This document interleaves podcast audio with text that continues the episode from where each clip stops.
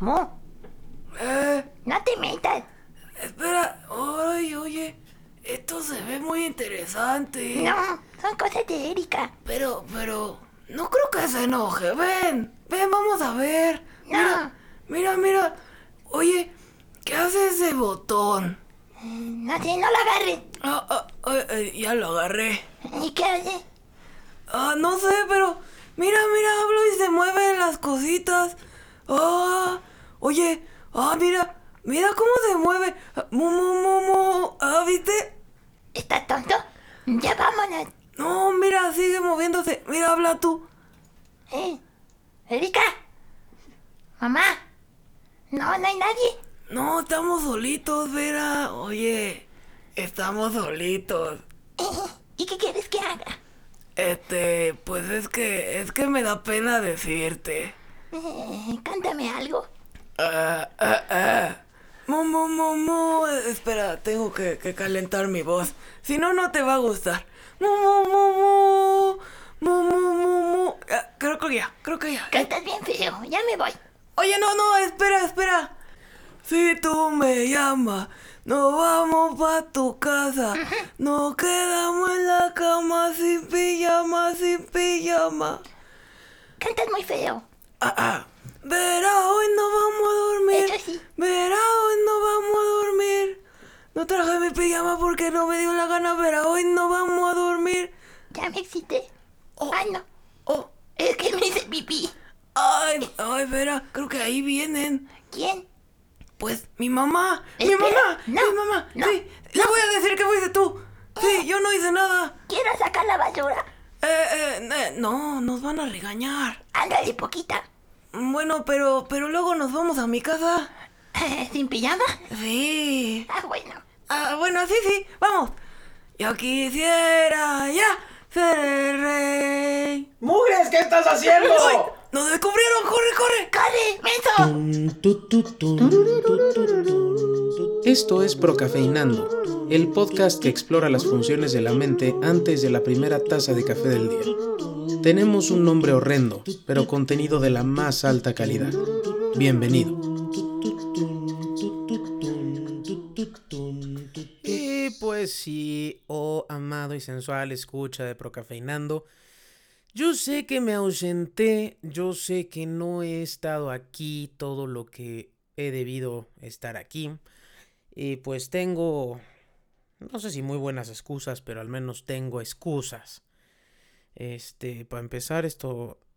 Eh, mire, estaba muy bajo el volumen. Ya decía yo que esto no estaba funcionando. Ok, pues resulta ser que mis vecinos se mudaron. Sí, hace... La verdad es que ya hace varias semanas, no tengo pretexto.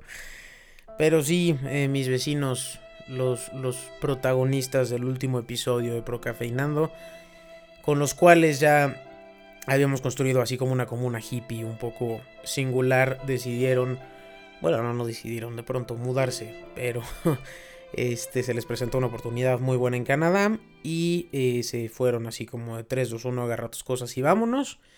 Y entonces decidí que estar en una profunda depresión durante un par de semanas era así como la mejor opción. No me juzguen, cada quien tiene sus mecanismos de lidiar con el duelo y pues tirarme a la Bartola durante un par de semanas fue, fue mi, mi respuesta. Pero heme aquí de regreso después de esta adorable interrupción de mis perros, de, de mi perro y su novia Vera, que de hecho pues las voces adorables que escuchan son precisamente las de las de mis vecinos ahora ausentes. Pero bueno, hémonos aquí, aquí estamos y vamos a darle. Y recientemente murió el príncipe de la canción, el señor José José. Y no es que vayamos a hablar ni de José José ni mucho menos en este en este episodio porque pues no no será así. Pero decidí que hablar de la muerte siempre es un, un, buen tema porque creo que a veces damos la vida por sentada. Sentimos que, que nunca la vamos a perder y le jugamos mucho al salsa. Perdón. Y este, y deberíamos de cuidar un poquito más, un poquito más la vida. Entonces, pues, miren, ese es un vecino un poco histérico. Y esa es la voz real de mi perro Mu. Pero bueno, a lo que estábamos. Decidí que buscar listas de muertes ridículas y extrañas podía hacernos pasar un buen momento, así es que eso precisamente es lo que hice hoy. Día lluvioso de octubre. Así es que, bueno, eh, que cabe aclarar que yo no he leído estas muertes, nada más abrí tres o cuatro ventanas para ver qué cosas nos encontrábamos y pues no te sé decir por ende si este va a ser un capítulo sumamente simpático si va a ser una basura. Espero que te quedes al final para averiguarlo. Definitivamente yo me tengo que quedar al final para averiguarlo. Pero bueno, acompáñame en esta aventura de autoconocimiento y descubrimiento. Vamos a ver qué pasa. Así es que llegamos a la primera página. La primera página dice informador.mx. Pues se ve seria, la verdad. Me parece una página muy extraña para tener un artículo que se llama Las muertes más ridículas y extrañas de la historia. No sé por qué se escucha así cuando respiro. Es horrible. Parece que me está costando trabajo respirar. La última vez incluso fui por mi inhalador pensando que yo estaba muy mal y resultó ser que no. Entonces, pues, me escucharán respirar. Ni modo. Así es la vida. En fin, a lo que estaba yo. Yo estaba diciendo que me parece muy extraño que en una página que se llama informador.mx y que se ve semi creíble tengan un artículo que se llama Las muertes más ridículas y extrañas de la historia. Y dice abajo, se han registrado las muertes más extrañas en la historia, entre ellas Damnoen Saen Um, un vendedor de helados tailandés, se murió de risa mientras dormía a la edad de 52 años. Eso nada más es como abajo del encabezado una pequeña notita. La verdad es que yo creo que morir de risa es el sueño ¿no? A mí me fascinaría morir de risa, nada más que yo creo que ahorita si me muriera de risa, no solo me moriría de risa. Ya llegué a la edad en la que me da un ataque de risa seguido por tos, seguido por reflujo, entonces yo creo que acabaré, acabaría muriendo como de úlcera gástrica o algo así. En fin, vamos al meollo del asunto. Aquí dice que son 15 las muertes más raras y en cierto grado absurdas que se han registrado en la historia. Yo la verdad es que creo que son más porque de hecho era fan, había un programa en, en uno de esos canales de reality TV o algo así, que se llamaba Mil Maneras de Morir, y todas eran bastante absurdas. Pero bueno, aquí el informador.mx nos dice que solo son 15. No son más, no son 14, no son 16, son 15. Así es que vamos a la primera. Y dice así. Vamos a retomar la línea que leímos abajo del encabezado. Y dice aquí. Por ejemplo, es muy común decir me muero de risa, pero para Alex Mitchell, un albañil de 50 años de edad de Inglaterra, no fue muy graciosa esta frase, pues murió tras 25 minutos de risa cuando observaba un capítulo de la serie de Goodies. ¿Cuál es la serie de Goodies? ¿Alguien ha visto la serie de Goodies? Pues no, yo no he visto la serie de Goodies. Ya no me quedan ganas de verla, porque qué tal que me dan 25 minutos de risa y me muero. En el 2003, Dam Noensain Um, esta es la misma, un vendedor de helados tailandés se murió de risa mientras dormía a la edad de 52 años. Su esposa lo intentó despertar, pero no tuvo éxito y finalmente tras dos minutos de risa continua, expiró. ¿Solo dos minutos? Se cree que murió a consecuencia de un ataque cardíaco o por asfixia. Dos, digo, el anterior aguantó 25, pero este güey ya tiene mucho, deja mucho que desear su salud. Dos minutos de risa y murió. Ok. Yo quisiera morir de risa, sí, yo quisiera morir de risa. Vamos a la siguiente. La siguiente dice... Alan Pinkerton, famoso por crear la agencia de detectives que llevaba su nombre, jamás había escuchado de una agencia de detectives, Alan Pinkerton, pero bueno, murió de una infección después de morderse la lengua cuando se resbaló en la calle. ¿Neta? se mordió la lengua y se murió. O sea, a ver, esto es un poco amarillista porque el título dice se mordió la lengua. Yo no se los leí para no adelantarles la noticia, pero no se murió por morderse la lengua. Se murió por la infección de después, entonces eso ya no es simpático ni es inusual. Vamos al que sigue y si no, nos brincamos al siguiente enlace. El austriaco Hans Steigen A ver, vamos a intentar leerlo bien Steininger supo ser famoso por tener la barba más larga del mundo, de casi un metro y medio, y por morir a causa de ella. Un día de 1567 hubo un incendio en su ciudad, y en la huida Hans se olvidó de enrollar su barba. La pisó, perdió el equilibrio, tropezó y se rompió el cuello.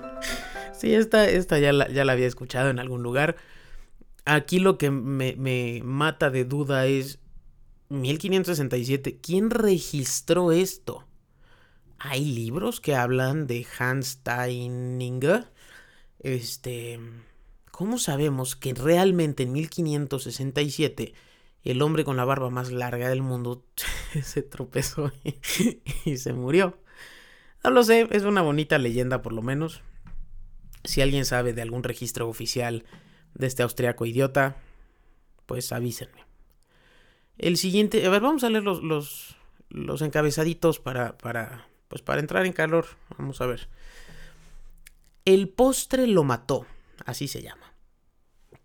El rey Adolfo Federico de Suecia amaba comer y murió por ello. Conocido como el rey que comió hasta morir, falleció en 1771 a la edad de 61 años a causa de un problema digestivo luego de comer una cena gigantesca consistente de langosta, caviar, chucrut, sopa de repollo, ciervo ahumado, champaña y 14 platos de su postre preferido. Semilla relleno de mazapán y leche, su puta madre. Esto me suena muy familiar. Creo que un día me voy. A, creo que así me voy a morir. Cualquier cosa que tenga mazapán es mi perdición y podría comerme 14 platos. No sé si podría comerme además ciervo ahumado y sopa de repollo y chucrut y caviar. El caviar no me gusta. Eh, pero sí, sí me veo comiendo 14 platos de, de, por lo menos de gelatina de mazapán de mi prima. Sí, sí, sí lo veo. Mira, Ruth, si estás escuchando esto, podrías llegar a ser la culpable de mi muerte. Qué cosas, qué cosas. Vamos a la siguiente. Creo que empiezan a, a ponerse un poco menos peor. Dice, Cáscara de naranja asesina, ya veo por dónde va el asunto. Bobby Leach no temía cortejar a la muerte. en 1911 fue, la fue la segunda persona en el mundo en sobrevivir a una caída en barril por las cataratas del Niágara. A ver, alto ahí. Ah, ok, ya entendí. Realizó muchas proezas de este tipo. Quería yo saber si había sido a propósito o no. Y si no había sido a propósito, cómo había llegado ahí pero sí fue a propósito. Realizó muchas proezas de este tipo, por lo que su muerte es especialmente irónica. Caminando por una calle de Nueva Zelanda, Leach tropezó con un pedazo de cáscara de naranja. Se rompió la pierna tan mal que debió serle amputada y murió debido a complicaciones de la cirugía. Esto es lo mismo que morderte la lengua, ¿no? Hubiera sido muy simpático que Bobby Leach se muriera por un por resbalarse con una cáscara así tipo cáscara de plátano que te rompes la madre en ese instante, no por las complicaciones posteriores. Eso hubiera sido simpático. Lo siento mucho, Bobby Leach. Vamos a la siguiente. La siguiente dice, intentaron matarlo cuatro veces. De acuerdo con la leyenda, el místico ruso Grigori Rasputin, ay, pues es que este es famoso, gente, fue el primero envenenado con suficiente cianuro para matar a 10 hombres, pero eso no lo afectó. Eso suena como a mi suegra, así como hierba mala nunca se va a morir. Entonces sus asesinos le dispararon por la espalda con un revólver. Rasputín revivió poco después. Le dispararon tres veces más, pero Rasputín seguía vivo. Así que entonces fue molido a palos y por las dudas arrojado a las aguas heladas del río Neva, pues ya no se pudieron asegurar de que estaba muerto porque pues yo creo que el agua del río se lo llevó. Pero este... Pues sí, pues el hombre era inmortal, ¿o qué culpa? Así como mi suegra, que necesitamos ajos y estacas de madera para matarla, pero bueno. En fin, vamos al que sigue. Ay, si mi suegra escucha esto me va a venir a chupar la sangre en la noche. Por una pelota de béisbol, se llama. Ray Chapman, esto se empieza a poner muy famoso. Espero que ustedes no sepan de estas muertes, yo sé que la mayoría no las conozco. Pero a ver, Ray Chapman, jugador de los Cleveland Indians, fue asesinado por una pelota de béisbol. Por aquellos días los pitchers solían ensuciar la pelota antes de lanzarla para que se hiciese más difícil de ver, qué desgraciados. El 6 de agosto de 1920, en un juego contra los New York Yankees, Carl Mays, pitcher de los Yankees, lanzó una pelota sucia contra Chapman, quien no la vio y recibió el golpe fatal en su cabeza. No es cierto. Pues que no, no, no lo vio lanzarla. O, o mientras, bueno, no sé. La verdad es que habría que preguntarle al presidente, que es un muy afamado beisbolista, por lo visto. Yo nunca en mi vida he jugado béisbol profesionalmente, al menos ni semiprofesionalmente. Entonces, cuando a mí me han pichado una bola, generalmente la veo porque viene lento, lento. Pero no sé si sea posible perder de vista una pelota porque viene sucia. Entonces, me reservo mis comentarios. Sí diré que qué humillación. Y sí diré que si yo fuera Carl Mays, estaría muy trastornadita. Pensando que maté a alguien por puerco. Muy mal, Carl Mays. Muy mal. La siguiente dice, la mató la bufanda. La madre de la danza moderna, Isadora Duncan, murió a causa de una bufanda que le encantaba usar. Escribió el New York Times en su obituario del 15 de septiembre de 1927 lo siguiente.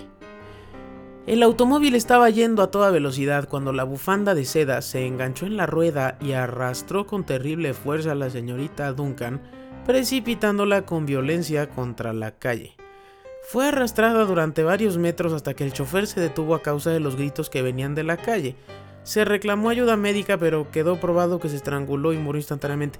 ¿Qué cosa más amarillista? El New York Times publicó esto en su obituario. Y, y esto no, esto no es muerte ridícula de la historia. Esto está terrible. Esto está súper amarillista. Y súper sangriento. Porque... No.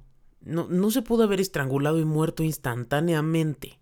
O sea, sí, sí pudo haber muerto bastante rápido. Pero nadie se estrangula y muere en ese momento. Siempre tardas un poquitín. Eh, esto está muy sangriento. Ay, mejor ahí muere. Vamos con el que sigue. Ay, caray. Esto es. esto se está poniendo un poco heavy, oh amado y sensual, escucha. Porque el encabezado que sigue dice suicidio durante un noticiero en vivo. A ver, ven Mu, que. Eso, Mu sacudiéndose. Ven que está empezando a volverse siniestro este. Este episodio del podcast. Y dice así. Siéntate, sentadito. Eso. Christine Chubuk fue la primera y única presentadora del noticiero en suicidarse durante un programa en vivo. Cristo bendito. El 15 de julio de 1974, a los 8 minutos de programa, la deprimida reportera dijo, para mantener la política del Canal 40 de traerles lo último en materia de sangre y entrañas y a todo color, aquí tienen otra primicia, un intento de suicidio. Y a continuación, Chubuk sacó un revólver y se disparó en la cabeza. Sí, la verdad es que este ya lo conocía. en algún momento en la carrera, para alguna tarea incluso busqué el video, pero de veras, pues sí, en aquella época que no había internet, destruías las tres cintas que existían y, y pues ya. Entonces no, que yo sepa, no existe el video. Pero qué cosa más horrible. Esta tampoco es una muerte ridícula, esta es una muerte igual de horrenda que la anterior o más horrenda que la anterior, quién sabe. Vamos a ver si empiezan otra vez a bajar de tono. Asesinado por robot. Robert Williams fue el primer hombre asesinado por un robot. Sucedió el 25 de enero de 1979 en la planta de Ford de Flat Rock. Williams trepó dentro de un depósito de repuestos para devolver una pieza a su lugar porque el robot que las manipulaba se había roto. Pero se reactivó súbitamente o se emputó porque este güey lo quiso contradecir y lo golpeó con su brazo metálico matándolo instantáneamente. La venganza de las máquinas, gente, esto es la venganza de las máquinas. Esto es la venganza de las máquinas. Se enojó de que Robert Williams fue a recoger lo que el robot había tirado y entonces lo mató. ¿Cómo ves, Musi? ¿Tú qué opinas? Ah, tú vas a morir en, en las garras del gato que te está gruñendo allá, ¿verdad? Quédate aquí conmigo. Ok, Qué cosa más horrible. Siempre, siempre ha sido esa mi, mi hipótesis. Yo creo que entre la inteligencia artificial y la cantidad de robots que se han construido, ese va a ser el fin de la humanidad, no el cambio climático ni nada de eso. El final de la humanidad va a ser ante, ante la inteligencia artificial y los robots. Guarden este tweet. Yo lo dije antes de que pasara. Vamos al que sigue. Se ahogó con tapón de botella. ¿Ese es el de José José? ¿No? Perdón, chiste oscuro. el dramaturgo norteamericano Tennessee Williams murió en 1983 luego de ahogarse con el tapón de una botella. Esa es toda la información que tenemos. Ay, perdón, le pegué el micrófono. ¿Es neta? ¿Con el tapón de una botella de qué? ¿De alcohol? ¿De salsa tabasco? ¿De qué? Si alguien sabe, háganme saber por favor de qué era la botella del tapón que mató a Tennessee Williams en 1983. No había nacido, fue cinco años antes de que yo naciera, entonces no lo puedo saber. Vamos al que sigue, ya no faltan tantos, faltan como tres. Muerte sobre el escenario contando un chiste. ¿Neta me van a decir todo eso en el encabezado?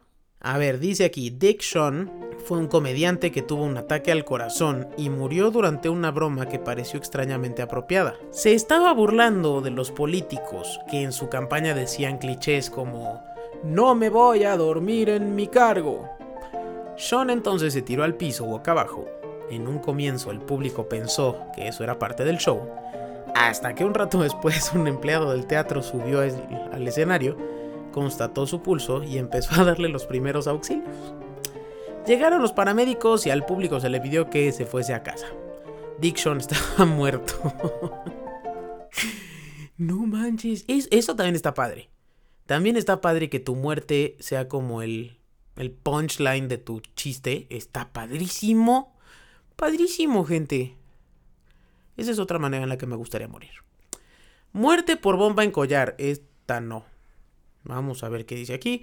En la tarde del 28 de agosto del 2003, el repartidor de pizza... ¡Ay, no! Este lo vi. Este lo vi en la tele y está terrible. Sí, se los voy a leer porque pues ya empecé y ni modo que no termine. Pero está terrible y también hay videos muy gráficos. En la tarde del 28 de agosto del 2003, el repartidor de, de pizza, Brian Wells, intentó robar un banco con una pistola. Cuando fue reducido por la policía, Wells reveló que había sido forzado a cometer el delito por unas personas a las que les había acabado de entregar una pizza. Le habían puesto un collar con un explosivo ubicado en la nuca. De hecho, la bomba explotó antes de que el escuadrón antibomba pudiese desactivarla. Hasta el día de hoy no queda claro si Wells fue una víctima, parte de una banda o un ladrón solitario.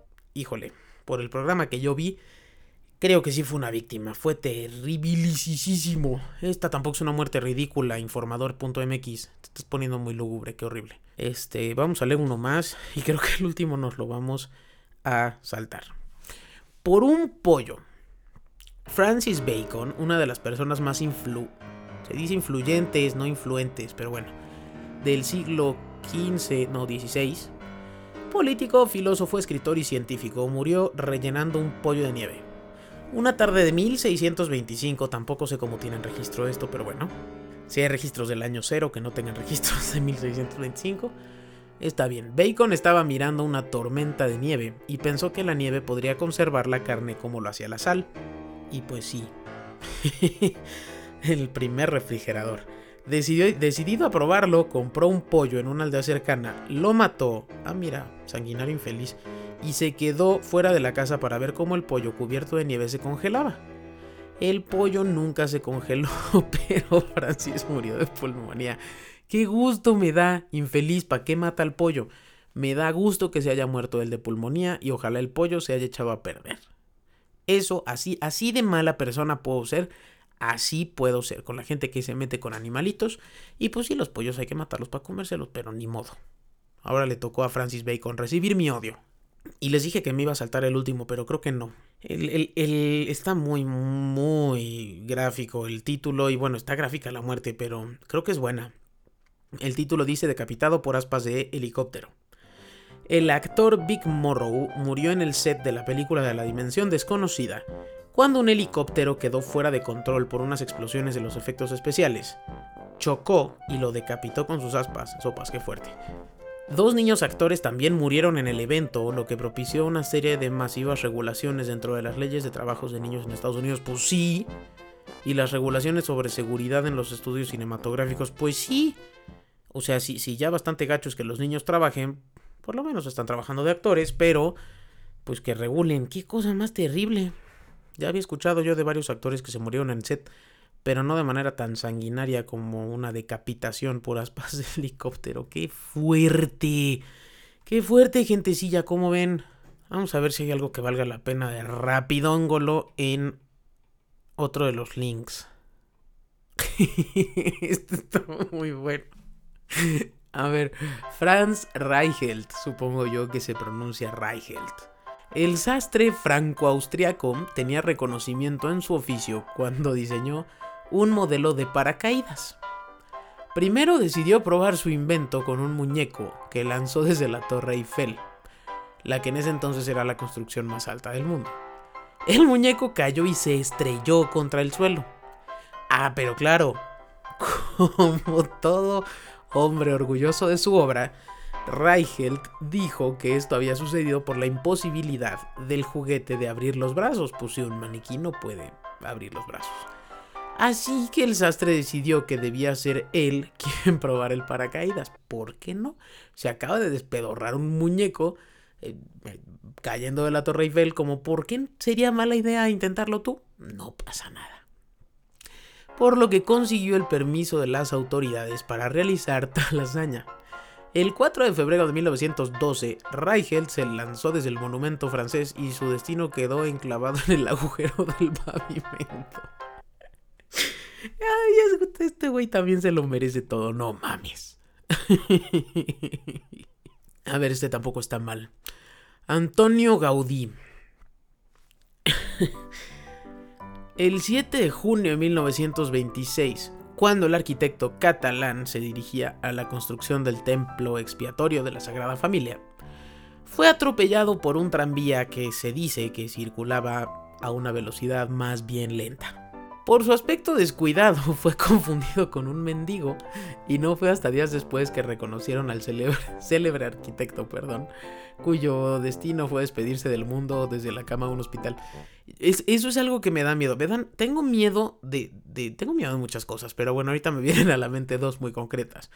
La primera es ir caminando por la calle y que me tomen foto o video y aparezca yo en un, en un documental de obesidad. Y el segundo es que a la hora de morirme, así me, me, confundan con un homeless, con un mendigo, con, con, un hippie o con alguien así no muy honorable por, por mi manera de vestir y actuar. Espero que eso no suceda, espero morir dignamente. Ok, vamos a leer uno más que hay aquí en el tercer enlace, que este puede estar especialmente grotesco. a ver. Seguro, dice así, no, no, yo no estoy dando por hecho nada. Voy a empezar a leer ahora. Seguro que has oído hablar de los soldados de terracota. No sé si eso sea verdad o no, pero bueno, ellos dan por hecho que lo has, escuchado hablar de ellos. Destinados a proteger al emperador Qin o Queen, no sé cómo se pronuncie porque son orientales, pero bueno, al emperador Queen en la otra vida. Lo que quizá desconoces es lo que hizo que tal emperador pasara a mejor vida que fue, irónicamente, su obsesión desesperada por burlar a la muerte. Durante sus últimos años, Queen o Qin envió emisarios por toda China para que encontraran un elixir de la vida que le diera la eterna juventud. Obviamente cayó víctima de varios cuentos chinos, entre comillas, con ladinos médicos y alquimistas que le vendieron falsas medicinas que claramente no le hicieron inmortal. Hasta que al final uno de esos tunantes le endosó al parecer unas pastillas de mercurio que pues le causaron la muerte.